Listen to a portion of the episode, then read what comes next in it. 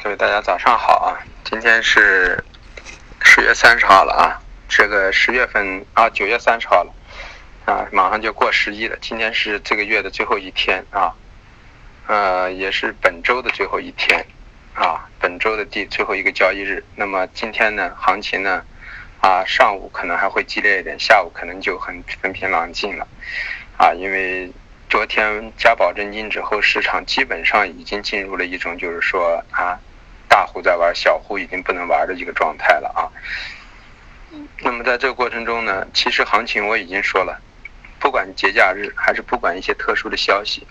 只要这个消息不是对某个商品单独引起的一个震荡的话，那么它不会引起这个商品，不会引起所有的商品，在这个消息和一个节假日之前呢啊。去改变它的一个最终的方向，它只是偶尔影响一下价格的一个波动的频率好，而不会影而不会影响它一个，而不会影响到它的一个方向啊，是这么一个情况。所以你通过今天的盘口啊，就能够感觉得到。那么我们现在先从商品说起啊，我们先说豆粕菜粕啊，那么豆粕菜粕农产品里头，我们说了啊。虽然就是说，在二八四零到二八二零区域，我们让大家减仓了一半，上了二八五零就全部减仓了，把空头减完了之后呢，有没有错？一点错都没有，因为市场进入了一个小幅休整状态。因为我们预测的低点在两千八附近，当然我们预测的低点不一定是最终的低点啊。那么在这样的。自己预想的位置接近的时候呢，那么就应该把自己预想的仓位先减掉。那么当后来离自己预想的仓位开始远的时候呢，就应该把仓位全部减掉。后来再回来那是另外一回事啊，因为咱们只做自己能够感觉到的一个方向和目标。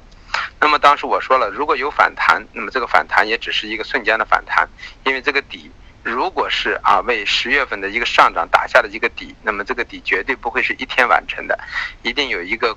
一个筑底的过程，所以我说了，空头可以在这逐渐的提早啊合理的区域慢慢的去平仓，但是呢多头呢一定会给你建仓的一个机会和时间的，啊不会就是瞬间就完成一波行情，所以我说可能还会跌回来，那么结果呢？啊还没有过完节啊就已经跌回来了啊，你看豆粕又已经打回来了，再破二八五零，那么我们预计的二八零零还是指日可待，反过来菜粕我也说过。如果既然豆粕破了二八五零以后打到了二八二零创了个新低，那么我相信菜粕也一定会创新低。那么今天菜粕啊就提前啊就比豆粕要显示弱一点，它已经创又创了新低了啊。那么我们预计二幺五零也是指日可待，甚至很可能啊会走出更低的格局啊。那么要根据情况来定。那么所以说啊空头已经出了，但是多头呢在这个位置，即使来到我们的目标位，我们也要根据盘口来决定是不是建多仓。但是呢。本身如果没有昨天和前天的一个反复的话，那么我们只会在自己要平仓的位置先把空头平掉，而多单要让市场来，市场给出来的迹象是偏多啊，我们就有筑底迹象，我们就会买进去。如果市场还给出一个比我们预想更弱的行情，我们只是把自己啊空头的头寸提前出掉了啊，只不过少赚了钱，但我们不会去进空啊多头头寸，那么就不会。把自己进入一个被动的状态，所以说这就是预测和客观的一个啊相结合，才是市场的一个主主旋律和定律啊。所以豆粕菜粕还延续我们的思维，我们认为呢，从周期上要到下个下个月的第一周啊，十月十号开始，那么才会去找才会去找到一个低点，然后去盘出一个底部啊，接着呢，它会孕育出一波上涨。反过来呢，中旅游呢在。豆粕找底的过程中，它已经提前找到了顶。我们昨天、前天就已经说了，它已经提前找到了顶。那么它进行了下移，啊，那么这个下移呢，啊，现在对我们来说已经利润很丰厚了啊。我们基本上都空在五千八以上的棕榈油，空在六千，啊，六千四百五左右的啊豆油。那么豆油有两百点的盈利了啊，两百点什么概念啊？百分之四了啊，啊，那么棕榈油有多少？三百点的盈利，三百点什么概念？百分之。将近百分之七了啊，啊啊百分之六左右了，所以说很丰厚的利润，这只是开始啊。我们当时在五千八空的时候就给大家说了，可能最终中旅游会在下个月呢来到四千八、四千九的位置啊，那么豆油可能会来到啊五千八左右的位置，那么现在看来啊都指日可待啊，啊这就是对中旅游豆油的一个格局，所以说。我们把豆粕、菜粕的空单走掉了，但我们中旅游豆油继续持有啊，而且要过节，因为我们认为后期的格局是偏下的，啊，这就是一个思路。我们觉得价格既然已经做到了合理的区域啊，那么节假日只是所谓的一个停顿，并或者说是一个小幅的休整，啊，并不代表它的一个方向的转变。那么方向是沿着原方向运行的，这就是豆粕和菜粕啊。那么黑色系呢，也如我昨天所说，啊，国家呢是支持黑色系上涨，但是呢不能支持黑色系过度的快速的上涨，因为快速的上涨对下游企业来说呢有很大的一个压力，成本压力，所以说是不行的。但是呢，现在又是需求的季节，它本身就需要上涨，需求的季节需要上涨，那又不能希望过快的上涨，那么国家不能完全用政策，那么只能用市场的另一只手去调节，那么就规定啊，从十月一号开始规定啊，呃，限产的一些企业在二规定的二七六的范围内可以提高产量。那么这样的话，去为现在的到十二月三十号，这样的话为近期需是个大的需求季节呢，提前多储备一些，这样的话便于市场的价格的一个调控，啊，所以基于这个消息的出现呢，所以我们认为昨天焦煤、焦炭、动力煤的上冲的高点有可能就是阶段性的一个高点，然后在这里盘口呢会进入一个休整状态，所以我说了，每次急拉过靠之后就可以把多头平掉。那么市场都会可以回下来的机会，因为这个现在政策不允许它过快、急速的上涨，希望它是逐步的上涨。所以，但是由于煤煤的黑色的习性是资金驱动性，所以拉得很快。但拉完之后，激动的溃态啊出逃也会很快，所以市场马上进入一个回归理性的状态。那么焦煤、焦炭、动力煤呢啊就走出了一个啊回调。所以昨天让大家平仓点都是最高的区域啊，我们也都在这平掉了。那么反过来呢？给大家说了，去空铁矿石啊，甚至可以空螺纹钢啊。那么就是说，这两个品种是偏弱的啊。那么现在就是说，我们空的铁矿石几乎空到了最高区啊。那么现在是有盈利的了。那么这个也可以往后看，因为后期啊，国家是对煤和焦煤这一块，一个钢厂没有焦炭，一个电厂没有动力煤，这两个造成它会增加产量。但是对于铁矿石来说，钢库存。铁矿石由于港口库存很大，所以不存在的就是说啊节假日备货的一个迹象啊。所以基于这种情况，我们不认为铁矿石啊在过节之后会走出一个大涨。同时这两天的备货也没有备货到铁矿石上啊，所以铁矿石的价格也没出现过多的上移。反过来这些都备货上移，那么对螺纹钢来说就形成了压力，那就代表产量在增加。事实也是从七月份以来啊产量一直在屡创新高。那么反过来就是呢，进入十月以后呢啊。需求却逐渐的转淡，为什么呢？因为啊，东北、西北地区一些中中东部地区逐渐进入了一个秋到冬的一个转换，那么对于建筑行业来说就是一个冬天，那么只有啊南部地区和中部地区呢啊还可以继续建设，那么在这样的情况下，至少有将近一半的啊呃地区停产，那么啊那个停止使用钢材。啊，房地产将停止，那么这样的话，对钢材需求就减去了一半。所以基于这种情况，我们认为钢材逢反弹做空是主要。这就是为什么至始至终我让大家螺纹钢只是反弹做空，从来没有让大家去做过多单进气，就是因为这是一个思路的问题。所以宁愿做啊，要做对方向，那么可以欠一点价格都无所谓。这就是螺纹钢黑色系啊。那么有色系里头呢，发生了一些变化啊。有色系里头发生了一些变化，首先是铜啊。铜和铝呢？个人认为呢，下个月偏下。我们认为铜能够空在三万八到三万八千二最好。那么昨天呢，其实在三接近三万八应该布一些仓，但我们没有布上，没有布上，我们也没什么后悔的，因为铜本身就是一个波动频率不太大的一个品种。那么反过来，我们把新的多头走掉了，那么现在看来也没有错啊。那么新在这个位置，我们认为可能新是一个啊，是一个整个来说是一个大四浪的整理。那么现在只是一个啊。四二浪的一个调整啊，或者四 B 浪的一个调整，那么在这样过程中，随时还走一个四 C 浪，那么现在有可能已经开始了。那么在这样的过程中，是一个很复杂的一个格局。那么基于这种情况呢，就是说我们才把啊新的多头走掉了。现在看来新可能随时还会跌回来。那么反过来说到镍，镍呢也不对了啊，镍我们预测的位置是八八万一，那么今天又点到了。那么，如果在八零八零以下运行，这个镍就将整个行情又进入另外一块区域的震荡，也就是我们说的八千到八千二啊，八万到八万二将是一个中轴地带。那么在这里块进行整理，那么就这就是说，其实从周线理论来说，我们上周在啊，昨天在八三六零五零这一块，应该在八三四零就应该把多头出掉，包括和新应该同时间出掉。原因就是因为过节期间了，这个市场这个月已经结束了啊，下个月重新去估算。但是我还是认为下个月呢啊偏上的概率很大啊，它可能还是会冲击八万五。基于这种情况，就是再去找低点去做吧啊，是这么一个情况。那么就是说啊，铝呢我们已经空上了，但是铝我们认为下个月偏下的概率很大啊。那么下个月可能就是还是就是说。可以考虑空铝、空铜啊。那么至于锌和镍呢，要重新去估算之后再找出一个合理的切入点。然后说的是化工，化工里头的橡胶啊，橡胶应该我们做的是相当的不错啊，因为它这是一个五浪的五浪的行情，有可能五浪已经结束。那么现在在五浪的孕育的过程中啊。啊，是不是形成一个双头部形态？现在还还没有办法进行确认。但是我们个人认为，随着后期的推移，啊，下个月可能又是另外一波行情的发生。所以说，可能幺三三、幺三五可能将成为下个月的一个高区了啊。那么在这个位置背靠，我们认为下个月可能又会冲一万，又会冲一万三千五，打回到一万二的概率也是存在的啊。这就是一个震荡格局。所以基于这种情况，就是说，啊，从现在开始，橡胶最好是反弹做空了啊，整个思路格局已经发生变化了，暂时就没有做多的可能了啊。那么至于 PP 和 PE，我还是说了，一般人不要玩，要玩就玩长的。那玩长的就要找出一个空点。那么像 PP，我们认为到七千四、七千五左右。那么到 P PE 呢，我们预计八千八到九千左右这个区域呢，区域内呢可以考虑逐步的去做啊清仓的一个长线的一个空头头寸啊。那么在这个位置呢，就是说我们尝试性建立一点。P/E 啊，但是呢，没有到我们合理的区域，我们也不敢重仓去做啊。所以个人认为，就是后期呢，越往后推移呢，可能它越偏弱。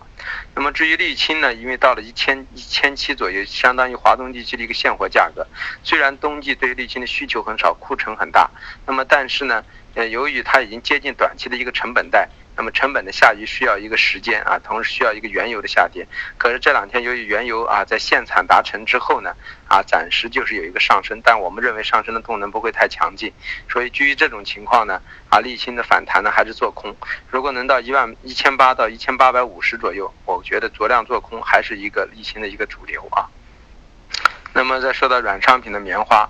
啊，棉花我一直自始至终说在四浪，四浪很复杂啊。那么学过波浪理论的人，上次我已经把四浪给大家解释的很清楚了。那么在这过程中，这四浪复杂到什么地步，我们现在不清楚。我们只是觉得这可能是个四三浪的下移，四浪四三浪下移之后呢，如果复杂点，有个四是五浪的结构出现啊。那么四四浪容易形成五浪的结构，既可能是锯齿形的啊。啊，三呃五三五也可能是平台啊，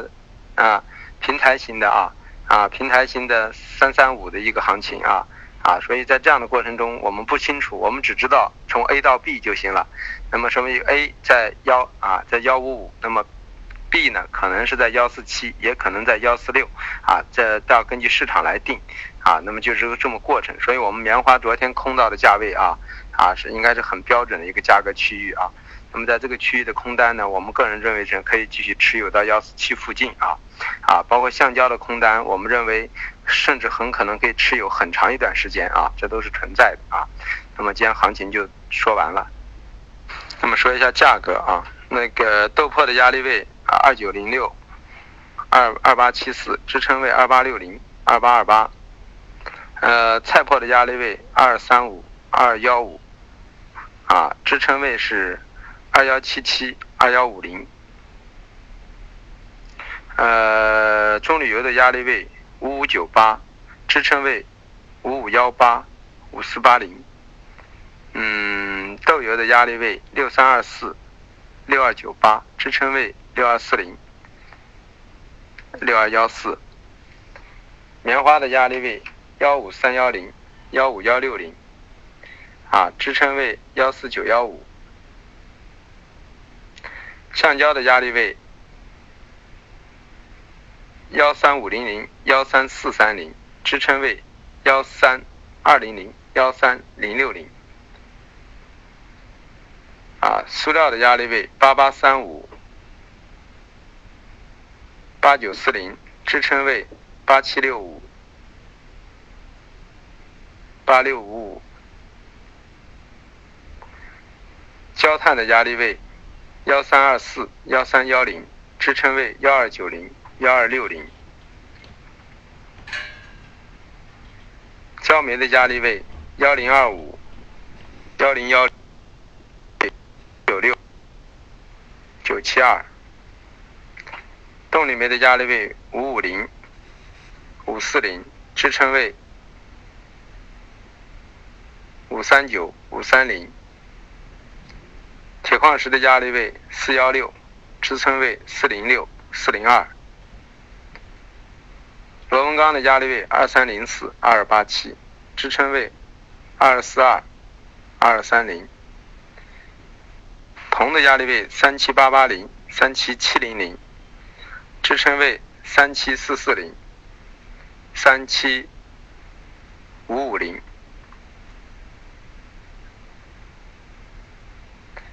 新的压力位幺八三三零、幺八二五零，支撑位幺八幺六零、幺八零三零，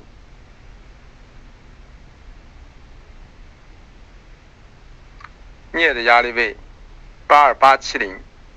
八二二零零，支撑位八零八三零、八零二二零，所以八零八三零很关键啊，收在八零八三零之下啊，镍暂时又在进入一个休整啊，因为现在到这个位置已经进入一个休整期了，到了八千一的一个均衡口了啊，那么之后后期的上移要是下个月的事了啊，这个月就这样了啊，因为总的来说这个月镍已经算是收阳的了啊，冲击了高区回下来的一个阳上影，那么有可能下个月会冲冲八。冲八万啊，去冲击八万六也是存在的啊。呃，铝的压力位幺二六九零、幺二五八零，支撑位幺二四四零。所以铝我们昨天在六五零去空上，我们预计这个铝的空单也可以继续持有啊，持有到啊，甚至下个月可能又能见到幺幺九零零到幺二零零零的附近啊。啊，那么昨天有一个学员给我发了个 QQ 去聊了一下啊，聊了一下，因为他入这个行业时间不长，那么也经过喊单，也经过很多群都去过啊，那么到这来刚开始也到现在也没赚什么钱，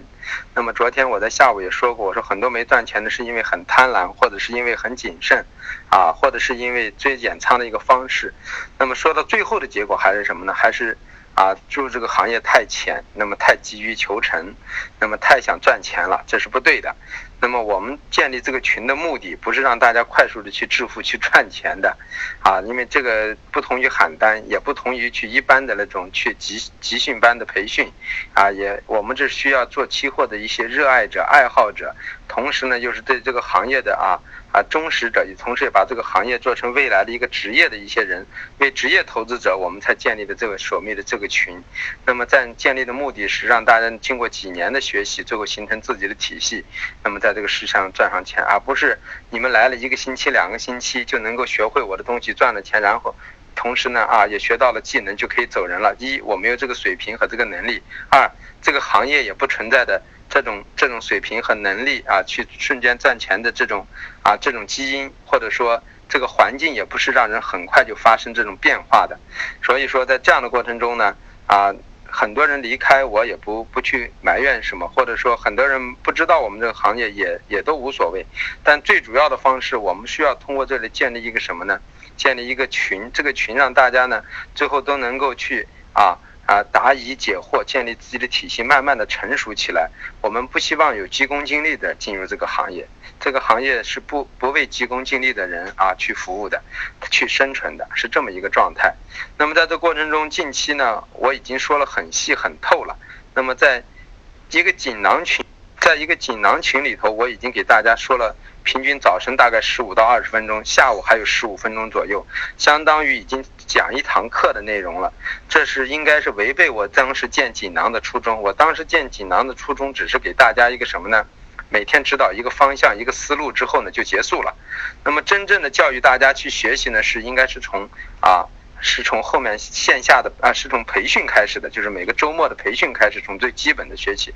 可是很多人并没有去学习最基本的东西，因为他觉得他会了，或者说他一知半解了。不管怎么说，他还是想最后从结果上去处理。那么你不去学习这些，但是你们又要让我在每次做锦囊的过程中呢，要跟你们把每一个品种讲得很透很细，像从小学生开始。教一加一大于二，或者从拼音 a b 阿喔阿开始去学习呢？啊，不是说我不能做，也不是我不不愿意做，而是我不可能在黄金的时间里头啊用。我自己也要做交易，我掌握了这么大的资金，我不只是要为你们负责，我也要为我自己的投资人和我自己的钱负责。我怎么可能会在黄金的时间内用大笔的时间，对我自己熟悉的二十个品种，每一个品种告诉你们怎么切入点，怎么去操作，怎么去弄？等我把二十个品种全部讲解完，也是一个半小时到两个小时以后了。你觉得我再伟大？或者再无私啊，我也不可能做到这一步的地步，是吧？我要如果能做到这一步，那么我相信又是另外一回事了。我觉得世界上也不会有一个人能做到这一步，所以我就说，如果在座的各位在听这锦囊过程中呢，我讲的透、讲的细的品种。你们呢觉得能接受的就去做，如果讲的不透的、不细的品种，你们觉得自己在这方面有把握，你们也可以按自己的思路再结合我的锦囊去做，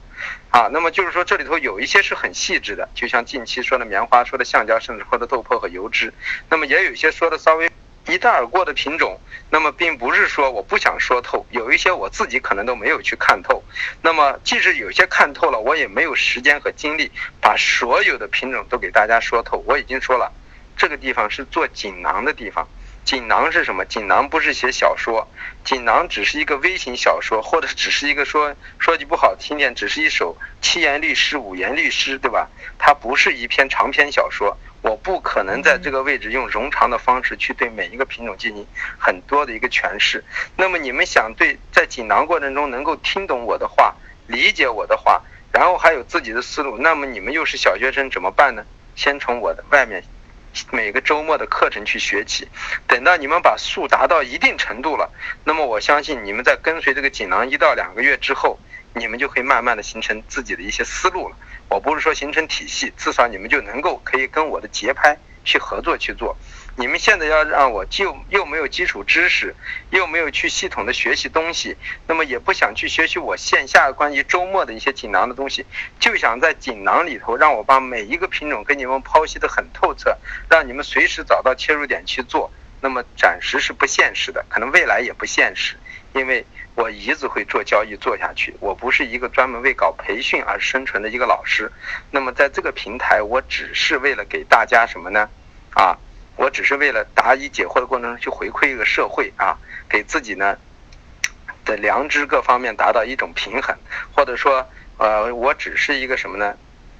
带有什么心也好，功德心也好等等方式啊。但这种方式的方式不是一种无休止的、无限的奉献，也就是我可以搞几个小时的去说，那就变成网红直播了啊。那么这是专业去做的人去做的，而我的专业是什么？是做盘，不是在这过程中给大家每天去直播什么行情怎么去做的。如果都这样去做啊，那么我就变成专业的是去给大家讲课的人了。那么我可能我相信。这辈子是不太可能作为一个专业的讲课人的身份出现了，我肯定是以做盘为主体，然后在这个过程中呢，回馈社会中能够对很多啊热爱这个行业的、喜欢这个行业的啊，又是又是属于韭菜级别的人呢，让你们少走弯路啊。少少踏入几次陷阱，然后多有生存的几率啊，或者说生存的概率在上升，这种方式去做的，而不是说在这个过程中，我是从小学开始教起一教一去教课的，因为锦囊是不是用来授课的？